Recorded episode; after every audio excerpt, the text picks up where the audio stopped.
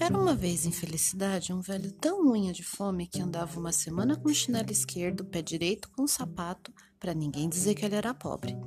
Depois outra semana com o chinelo direito, pé esquerdo com o sapato. Chinelo é mais barato e assim os sapatos duravam anos. Até que um dia ele morreu, sem desconfiar que aquela dor nas costas era de andar com um pé mais alto que o outro.